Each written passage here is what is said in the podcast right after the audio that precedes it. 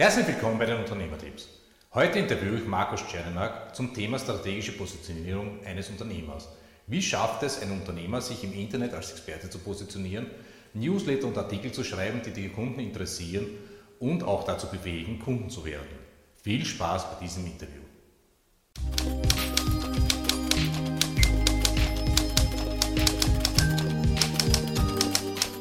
Also Markus, herzlich willkommen bei den Unternehmertipps. Ich habe deinen Auftritt im Internet ein wenig verfolgt und habe festgestellt, du bist erstens einmal relativ rasch zu großen Besuch, äh, Suchanfragen Sucher, Besucherzahlen gekommen. Hättest du vielleicht ein paar Tipps, was man machen soll, wie man es richtig macht und überhaupt Internetmarketingmäßig? Also der erste Schritt auf meiner Webseite markuszörner.com ähm, ist es mal ganz, ganz wichtig, dass du, sagen wir so, online erfolgreich sein hat mehrere Ebenen und es gibt, ähm, der Erfolg ist meiner Meinung nach so, dass man sagt, man mischt Content Marketing mit Paid Traffic. Also sprich, Content Marketing ist das, was man auf einer Webseite an, an Inhalten zur Verfügung stellt, Blogartikel, Podcasts, Videos, was auch immer. Also gratis Inhalte für einen Kunden und der bezahlte Traffic ist das, wo man dann Facebook Ads, Google Ads und sonst was auch immer schaltet. Das Zusammenmischen ist relativ wichtig, weil es geht darum, ähm, der kostenlose Content baut Schritt für Schritt, der Online-Marketer würde dazu sagen, Expertenstatus auf, ein Image. Ja? Weil ähm, wenn es darum geht, online ein Produkt zu verkaufen oder online gestützt ein Produkt zu verkaufen, haben wir ja die Hürde, dass wir online uns ganz locker hinstellen können auf eine Webseite und sagen können, ich kann das, ich bin das, mein Produkt tut das und das. Das ist eine Behauptung. Ja? Nur die Hürde online ist natürlich noch viel höher, hier eine Kaufentscheidung hervorzurufen. Das heißt, du musst mit kostenlosen Content, also mit Blogartikeln, was auch immer, Schritt für Schritt den Beweis antreten dass du in diesem Bereich, in dieser Nische, in deinem Themenbereich ähm, dich auskennst und einen Expertenstatus hast. Also ähm, das Mischen von, von, von äh, Content Marketing und bezahlten Content wäre mal ganz, ganz wichtig.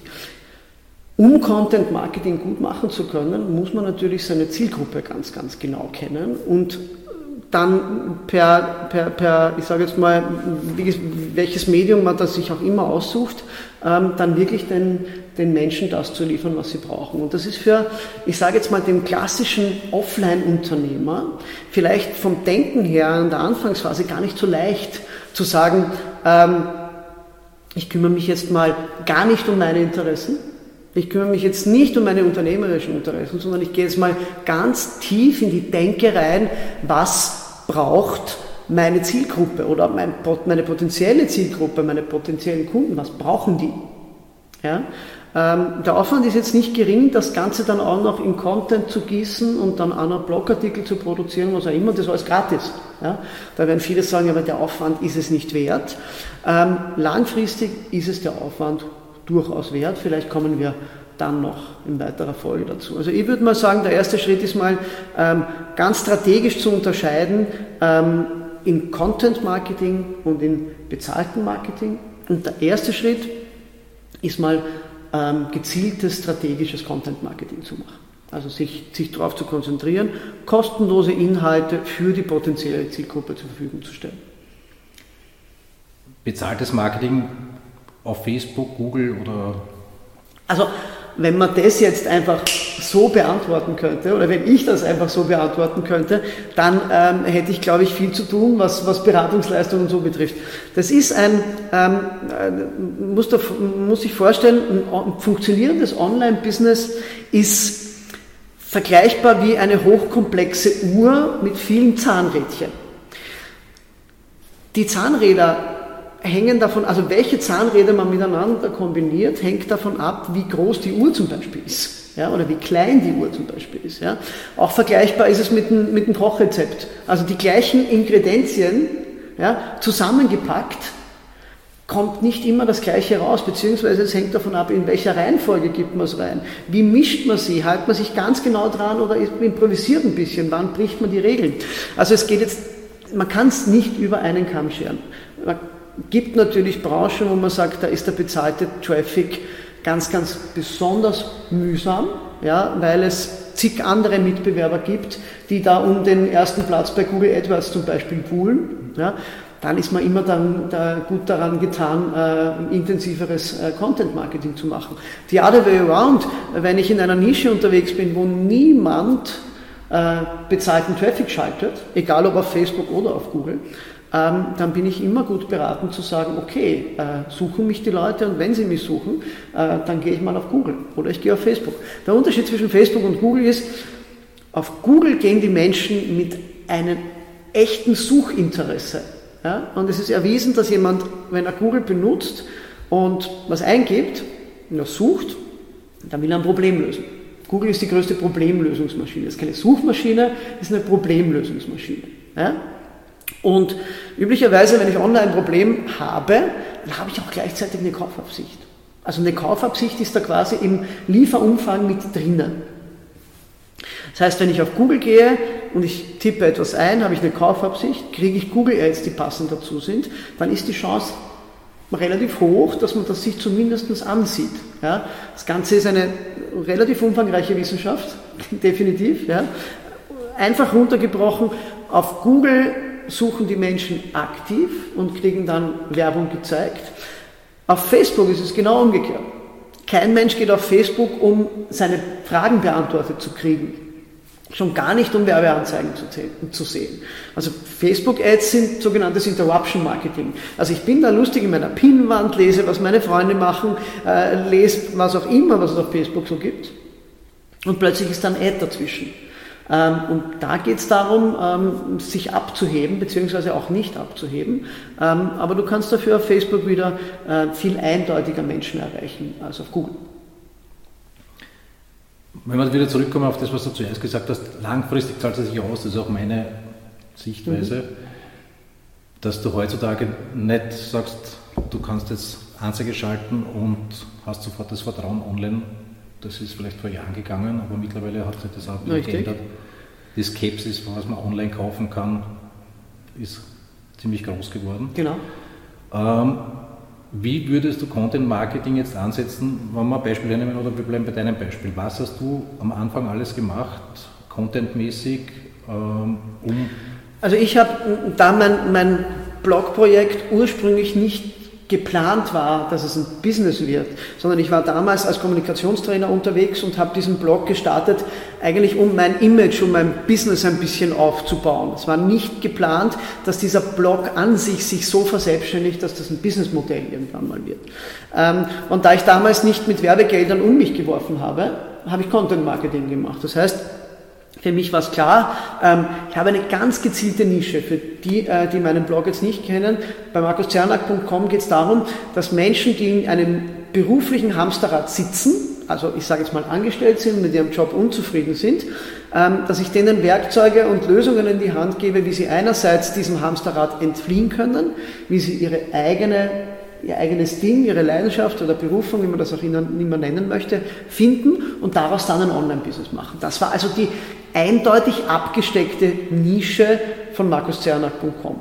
Und ich habe die Zielgruppe sehr, sehr gut gekannt, weil ich war selber in Jobs, die ich nicht äh, großartig geliebt habe. Deswegen weiß ich, wie es denen geht. Somit bin ich auf den Plan gekommen und gesagt, Freunde, ich starte jetzt eine Webseite und jeden Montag und jeden Freitag gibt es von mir einen Artikel, der dich dabei unterstützt, dein Hamsterrad zu verlassen und deine Leidenschaft zu finden. Punkt. Ja? Und wenn ich sage jeden Montag und jeden Freitag, dann habe ich jeden Montag um 9 Uhr und jeden Freitag um 9 Uhr einen Blogartikel veröffentlicht. Das ist nach wie vor so. Ändert sich nicht. Das heißt, meine, meine Leser, Fans, Bloganhänger, Klienten, äh, Kunden, was auch immer wissen, am Montag und am Freitag gibt es einen neuen Artikel. Also ich habe mal mit, mit, mit ähm, einem ganz klaren Redaktionsplan Richtung Blogartikel begonnen. Nach circa drei, vier Monaten habe ich dann einen Podcast dazu äh, entwickelt. Der kam dann am Mittwoch. Das heißt, am Montag gab es einen Blogartikel, am Mittwoch einen Podcast, am Freitag einen Blogartikel. Und beim Podcast war es so, dass es inhaltlich einen Schritt weiter war. Also die, der, der, Blog hat die Aufgabe, Menschen wachzurütteln und, und die ersten Schritte zu gehen. Und der Podcast geht dann ein bisschen stärker ans Eingemachte und ein bisschen klarer äh, Methoden, Werkzeuge, auch schon Online-Business und all diese Dinge, wenn es dann ums Umsetzen, ums Operative geht. Also ich habe den Blog so positioniert und den, den Podcast dann ein Stück weiter schon, ein Schritt weiter. Das waren, äh, das sind und waren die großen Content-Marketing-Elemente, die ich einsetze. Ja, ich habe einen YouTube-Kanal, aber der wird jetzt nicht großartig befüllt. Schon gar nicht so großartig, äh, wie das viele machen, mit wirklich Strategie und, und, und 10.000 Views. Den gibt's. Aber der ist jetzt, gehört jetzt nicht zu meinen, zu meinen Content-Marketing-Säulen. Das ist in Wahrheit sind der Blog, ähm, ist der Podcast. Ein ganz wichtiger Faktor, den ich jedem, ausnahmslos jedem, ähm, der eine Webseite besitzt und der in weiterer Folge auch auf irgendeine Art und Weise mit äh, der Webpräsenz Kunden lukriert, äh, Produkte verkauft, Dienstleistungen verkauft, ist auf E-Mail-Marketing zu setzen. Also sprich, Newsletter aufzubauen. Und wenn viele da draußen jetzt denken, Newsletter, ehrlich, wir kriegen Tag für Tag hunderte Mails. Jetzt soll ich mich noch mal, soll noch einer dazukommen, ein Newsletter. Mache ich doch lieber, keine Ahnung, Facebook Marketing und Co.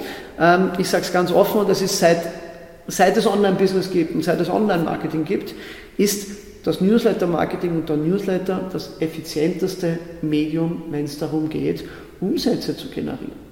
Ist nach wie vor so.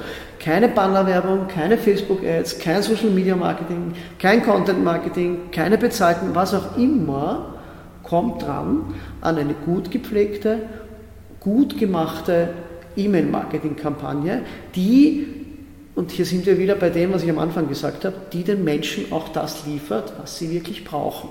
Nichts Schlimmeres als ein Newsletter haben und sagen, puh, oh, einmal im Monat sollte man Newsletter aussenden, was machen wir jetzt? Dann tun wir geschwind was zusammen, ja, ähm, dann ist klar, dass den niemand öffnet und dass dieses Medium dann nichts bringt. Aber wenn du mich jetzt fragst, was die Anfangsdinger waren, wo ich, wo ich sagen würde, das waren erhebliche, äh, erhebliche Stellschrauben, die ich bewegt habe, dann war das definitiv ab dem ersten Tag, habe ich daran gearbeitet, äh, einen Newsletter-Verteiler aufzubauen. Das ist ein ganz, ganz wichtiger Faktor.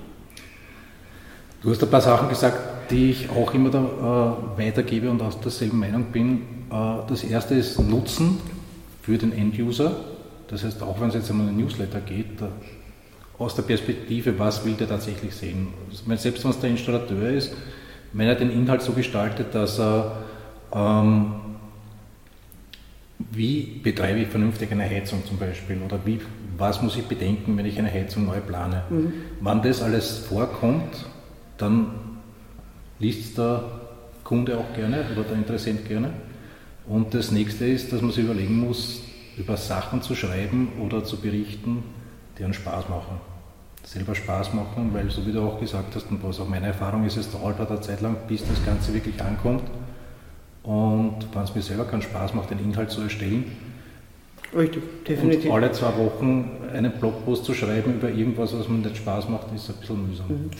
Also gerade im Small Business Bereich, bei, bei Kleinunternehmen, ist natürlich, und das ist ganz logisch, da geht es natürlich um jeden Kunden, um jeden Euro, den wir umsetzen. Nur je mehr, ganz besonders im Online-Business, je mehr die Kommunikation darauf ausgerichtet ist, was der Unternehmer will, also wenn, wenn ein Newsletter darauf gestaltet ist, sagt, okay, wir haben jetzt ein neues Produkt, das müssen wir den Leuten zeigen. Wir haben neue Serviceleistungen, das müssen wir den Leuten vorstellen. Wir haben, wir haben, wir haben. Ja, dann ist dieser Newsletter, dieser Facebook-Post, was auch immer da rausgeht, ausschließlich aus der Perspektive des Unternehmers gemacht. Und es gibt den alten, alten Werbespruch, der Köder muss dem Fisch schmecken und nicht dem Angler. Und das ist eine große Umdenke, wenn es darum geht, im Online-Business oder, oder in der Online-Kommunikation erfolgreich zu sein, ist immer auf eine Pause-Taste in der Birne zu drücken und sagen, halt, ja, unsere Unternehmensinteressen werden jetzt das und das und das und eigentlich würden wir jetzt das und das nach draußen kommunizieren, aber ganz ehrlich, interessiert das unsere Kunden? Oder was, was ist denn eigentlich, und wir sprechen im Online-Business immer von Probleme lösen und noch viel stärker vom sogenannten Leidensdruck was ist der Leidensdruck, den, äh, wenn wir jetzt das Beispiel hernehmen, ähm, mit der Heizung, was ist der Leidensdruck, wenn jemand eine Heizung braucht. Das ist der Leidensdruck. Also jetzt viele Unternehmer würden jetzt sagen, ich muss in der Heizung erklären, äh, was die alles kann, also ich sage jetzt Features, ja, anstatt zum Beispiel auf einer emotionalen Ebene zu kommunizieren und zu sagen, und das kommt jetzt vielen vielleicht banal vor, aber zu sagen, es ist warm.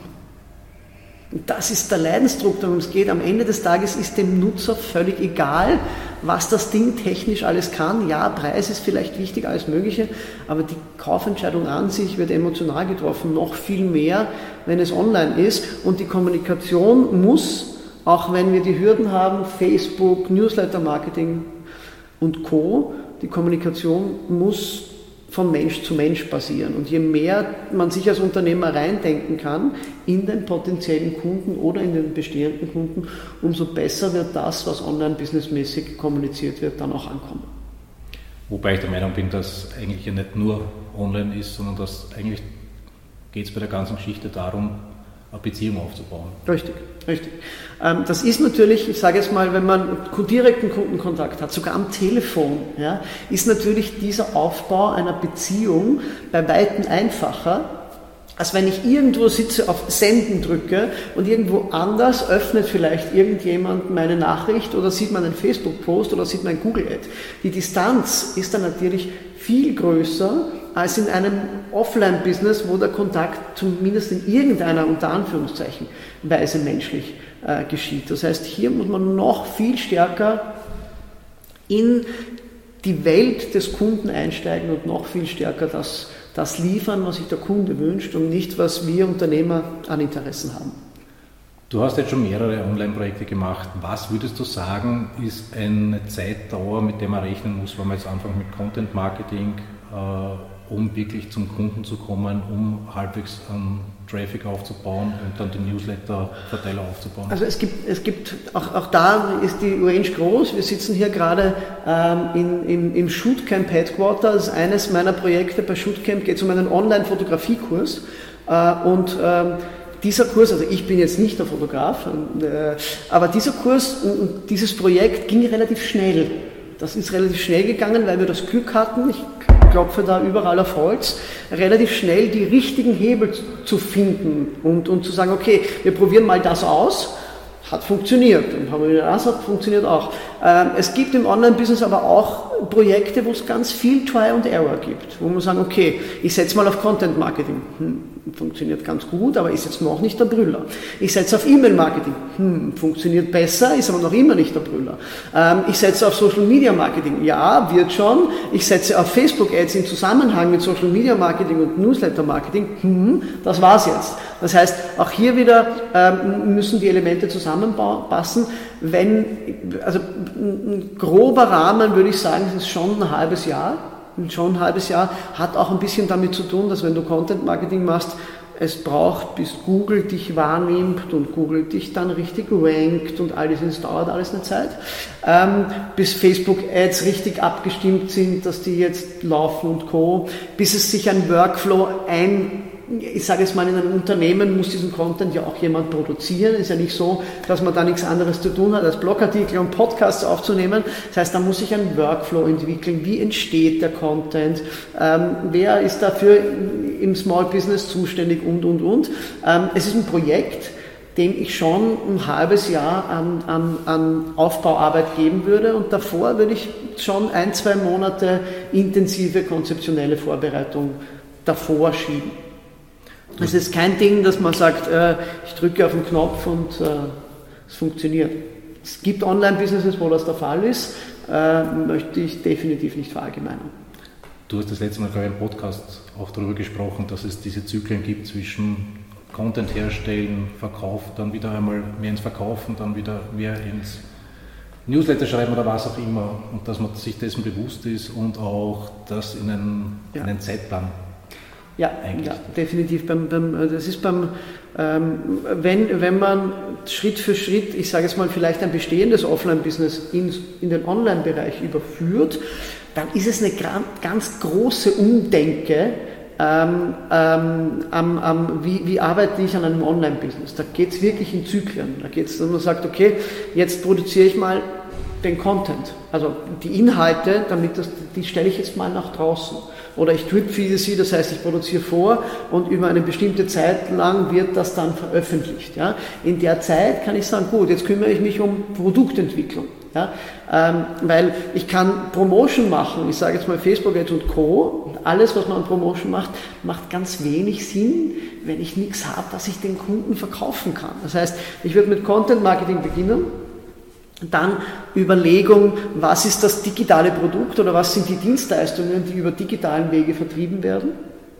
Und wenn der Content seine Arbeit tut, das digitale Produkt oder die Serviceleistung entwickelt ist und steht, dann kann man sich äh, um den Funnel, das ist jetzt ein ganz böser Online-Marketing-Ausdruck, um den Funnel den Kopf zerbrechen. Äh, Funnel ist nichts anderes als zu sagen, äh, es gibt einen Trichter ganz oben am Anfang des Prozesses, gibt es einen Trichter, wo die Menschen, die sich ansatzweise für das Produkt oder die Dienstleistung interessieren, mal reintröpfeln. Über alle möglichen Quellen, bezahlter Traffic, äh, Weiterleitungen von Links, Shares, was auch immer, Facebook, wie auch immer, die da reintröpfeln. Und ein Funnel ist ein, ein, ein Weg, ein roter Faden oder idealerweise ein, ein, eine, ein Leitsystem, wo die Menschen innerhalb unseres, unser, des Weges, dass sie, den sie gehen, ähm, als von Nichtkunden zum Kunden, diesen Weg, den sie dadurch laufen. Das heißt, ich kann sagen, okay, ein Beispiel, jemand trägt sich in meinen Newsletter ein, weil er sich für meinen Newsletter an sich interessiert. Da hat er noch kein Produkt gekauft. Ja? Dann zeige ich ihm vielleicht, dann kriegt er vielleicht ein bisschen Mails von mir, dann zeige ich ihm ein Produkt, dann interessiert er sich für das Produkt, hat es aber noch nicht gekauft. Auf Basis dessen, weil ich weiß, er interessiert sich für dieses Produkt, kriegt er weitere Mails und, und, und. Das heißt, man muss sich das vorstellen, wie im Hintergrund hinter der Webseite, das keiner sieht, im Backend, so eine äh, feine Maschine, die zusammenspielt und die Interessenten von A nach B schiebt, um, und das, das ist das große Ziel im Online-Business, um den Menschen, den richtigen Menschen, die richtigen Botschaften zu zeigen. Nichts ist schlimmer, als wenn man einen Newsletter kriegt zu einem Thema, der dich nicht interessiert. Da passiert nämlich eines, die Leute treiben sich aus. Wenn ich einen Newsletter kriege, der genau mir das liefert, was ich will, dann lese ich das und ich lese es ein zweites Mal und beim dritten Mal kaufe ich vielleicht. Ähm, wenn ich pausenlos Sachen kriege, die mich eigentlich nicht interessieren, dann ist das kontraproduktiv. Das heißt, ein Funnel kümmert sich darum, mit, mit teilweise sehr komplexen, aber dann auch wieder vom Hausverstand sehr, sehr einfachen Methoden, ähm, die Menschen, die über den Trichter reinkommen, so zu segmentieren, dass sie genau die richtigen Botschaften mit genau den richtigen Produkten oder Dienstleistungen gezeigt kriegen und die, die sie nicht interessieren, kriegen sie nicht gezeigt. Ich bin der Meinung, dass das auch für Offline-Business genauso gemacht gehört, nicht nur für Online-Business.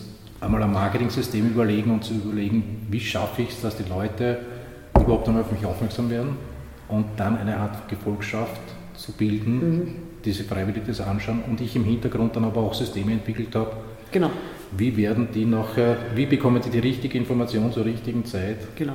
Also ein ausgeklügeltes CRM. Ja in einem Offline-Business, wo, wo die Verkäufer und die Kollegen im Außendienst ganz genau wissen, wann jemand sich für was interessiert und wann Hausnummer ein Produkt abgedatet werden muss oder was auch immer, also was normalerweise ein CRM macht, ja, wo, wo, die, wo die, die Kollegen, die im Verkauf sind, die richtigen Informationen zur richtigen Zeit kriegen und dann an den Kunden weitergeben. Genau das Gleiche macht ein ausgeklügelter Online-Funnel im Backend einer Webseite der große Vorteil eines gut gemachten Online-Funnel ist, er funktioniert automatisiert. Da braucht es keinen Menschen dazu, da gibt es ein paar Tools, die das einmal, das setzt man einmal auf, dann schraubt man ein bisschen fein dran rum und dann läuft das Ding. Ähm, ich möchte jetzt nicht sagen wie ein Perpetuum mobile, aber immer nur am Anfang mit einem kleinen Schubser und den Rest übernimmt dann das System. Das Beste wäre eigentlich, das Gesamte zu kombinieren. Also jetzt für meine Offline-Unternehmer, offline mit online und das Ganze so zu kombinieren, dass du die Produkte, die du auch offline anbietest, jetzt nicht nur digitale Produkte, mhm. dass das trotzdem so funktioniert, mhm. mit dem automatisierten Online-Funnel mhm. die Leute reinzubekommen. Ja. Das ist richtig. Die Kombination ist ideal, gibt aber auch durchaus Online-Tools, die genau diese Funktionsweise zusammenbringen. Also die gibt es. Vielleicht kann man den Link zu einem dieser Tools dann äh, äh, unter das Video packen. Da gibt es ein Tool, das genau diese CRM-Funktionen des Offline-Business und die Funnel-Funktionen des Online-Business zusammenführt. Welches meinst du jetzt? Active Campaign. Active Campaign, ja. Ja, Active Campaign Active ist Campaign genau ist das, was, was, was du jetzt beschrieben ja, hast, das ist genau dies zusammen. Ja. Okay. Hast du vielleicht sonst noch ein paar Tipps, vielleicht auch noch aus der psychologischen Seite von deinem Vorwissen? Ähm, also ich kann, ich kann nur... Ich kann Na, nur, nur kurz für alle Zuschauer, äh, Markus hat vorher NLP-Ausbildung oder war Ausbilder. Genau, NLP-Trainer.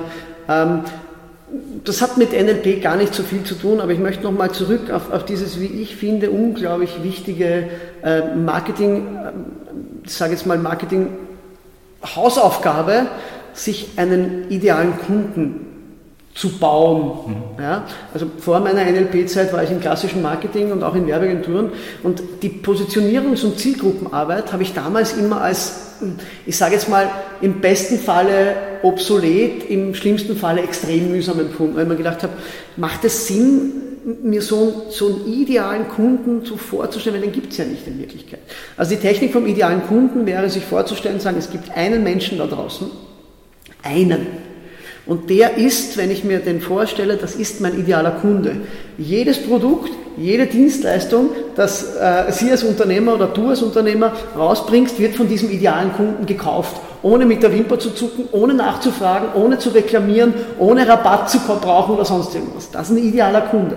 Und jetzt stellt man sich, baut man diesen Charakter quasi. Also einen Menschen, wo man sich denkt, der ist nicht nur, ich sage jetzt mal, nicht nur Alter und Geschlecht, und wo sie oder er wohnt, sondern in weiterer Folge dann natürlich äh, Ausbildung und, und Familienstand und alles Mögliche. Aber dann geht es, weil du die psychologischen Aspekte angesprochen hast, und das ist ein wichtiger Faktor, dann, wenn man die Contents produziert, dann gilt es in diesen Menschen nicht nur oberflächlich demografisch, sondern tatsächlich psychologisch, mental reinzusteigen und zu sagen, okay, dieses Produkt, das ich anbiete, das offensichtlich das, das, das befriedigt ein Bedürfnis. Das ist nicht nur ein Kaufen, ja, das ist nur nicht nur, ich mag eine Heizung haben, sondern es stehen ja Bedürfnisse dahinter. Welche Bedürfnisse stehen da dahinter? Was sind die Motive? Ja? Was, was, was hat dieser Mensch für, für Ängste? Worauf freut sie oder er sich? Alles Mögliche. Das heißt, dass im Kopf oder dann in weiterer Folge dann quasi am Reißbrett sich den idealen Kunden zusammenzustellen, einen echten Menschen. Mhm und dieser echte Mensch, mit diesem echten Menschen dann zu kommunizieren, wenn man, wenn man eine Nachricht schreibt oder sonst irgendwas, ist viel einfacher, als mit einer am Mögen großen, demografisch vage umrissenen Zielgruppe. Ja? Und, diese, und diese Aufgabe, denkt man sich jetzt, warum soll ich mich hinsetzen und auch nur zwei Stunden oder auch nur eine Stunde investieren in ein Konzept von einem Menschen, den es nicht gibt? Ich kann jedem da draußen nur empfehlen, äh, sowas, sowas mal äh, zu machen. Ähm, kann gerne auch einen Link reinpacken, äh, wo es Infos diesbezüglich gibt, wie man sowas macht. Die Kommunikation mit der eigenen Zielgruppe ist nachher nicht die gleiche wie vorher. Das ist etwas, was ich ganz am Anfang, brauchen da gar nicht von technisch ausgereiften irgendwelchen Online-Business-Tricks sprechen. Das sind Anfangsdinge, die die Basis wirklich so legen, dass in weiterer Folge die Dinge viel, viel einfacher werden. Ich habe letztens einen lustigen Artikel darüber gelesen, die der Meinung waren, so weit zu gehen, dass man sogar ein Facebook-Profil von dem anlegen könnte, wo die Interessen drin sind und alles dementsprechend. Wenn es nicht illegal wäre, ein, ein Fake-Facebook-Profil ja. anzulegen, wäre das sicher eine gute Idee. Aber zumindest so weit denken, dass es möglich genau. wäre, dass ich sage, okay, den finde ich dort, der hat die Interessen, der hat die Probleme. Genau. Also diese Technik kommt ja aus dem, aus dem Entwickeln von, ich sage jetzt mal, Romanfiguren oder ja. Filmfiguren. Also ein Drehbuchautor, der einen Hauptcharakter für einen Film entwirft, schreibt von diesem Charakter die gesamte gesamte Biografie, alle Informationen, die es zu diesem Menschen gibt. Und diese Informationen kommen oftmals im Film selber dann gar nicht vor. Aber der Schauspieler, der den Menschen darstellen soll, beziehungsweise alle anderen oder der Regisseur muss wissen, was ist denn das für ein Mensch? Ja, und genauso müssen Sie, musst du, lieber Unternehmer, auch wissen, was ist denn das für ein Mensch, dem ich da meine Dienstleistung oder mein Produkt verkaufen möchte. Und nur wieder, wie wir sind, sind wir jetzt wieder da, von Mensch zu Mensch funktioniert es einfach am besten. Eine Beziehung aufzubauen. Genau. Dann sage ich danke. Danke für die auch. Zeit und wünsche dir noch viel Erfolg. Ebenso. Und vielleicht schaffen wir es ja irgendwann einmal ein Folgeinterview zu machen. Würde mich freuen. Danke Super. für die Einladung. Danke. Ciao. Ich hoffe, das Interview hat euch gefallen. Vergesst nicht, euch für den YouTube-Kanal anzumelden und auf Facebook zu gehen und bei Facebook in die Unternehmertippsgruppe einzusteigen. Viel Spaß!